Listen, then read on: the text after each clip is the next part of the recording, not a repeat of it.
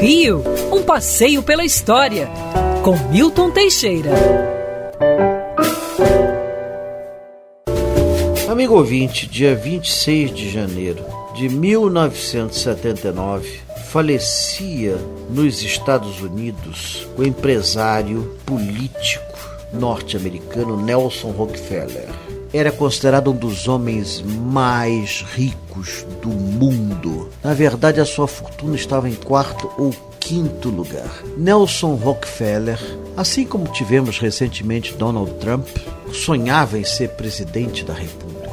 Ele desenvolveu uma campanha vigorosa junto ao Partido Republicano para se eleger. Em 1969, quando conseguir o cargo de vice-presidente dos Estados Unidos, Nelson Rockefeller visitou o Brasil, hospedando-se no Copacabana Palace. Quando estava lá, um telefone tocou e um funcionário do hotel atendeu a ligação. E era uma linha cruzada.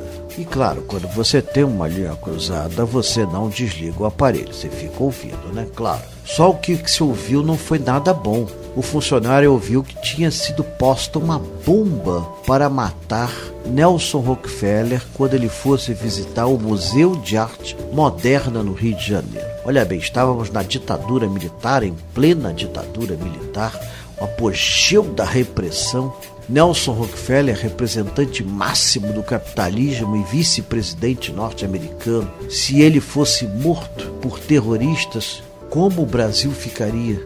Bom, o funcionário avisou a gerência do hotel, que avisou a polícia, e fizeram uma vistoria no Museu de Arte Moderna e realmente encontraram uma bomba. Se ela tivesse sido detonada na hora que Nelson estava lá, este teria sido morto Imagine como seria a repressão da ditadura. Praticamente não ia sobrar um jovem na rua.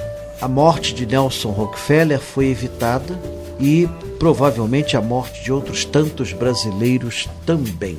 Esse homem polêmico, do qual não tínhamos nada contra, afinal de contas, vice-presidente nos Estados Unidos, naquela época fazia muito pouca coisa. Inclusive, ele não chegou até o fim do seu mandato, tendo renunciado antes e cedido o posto para Gerald Ford, que vai assumir a presidência com a renúncia de Richard Nixon. Então, foi assim: Gerald Ford foi um presidente mais simpático.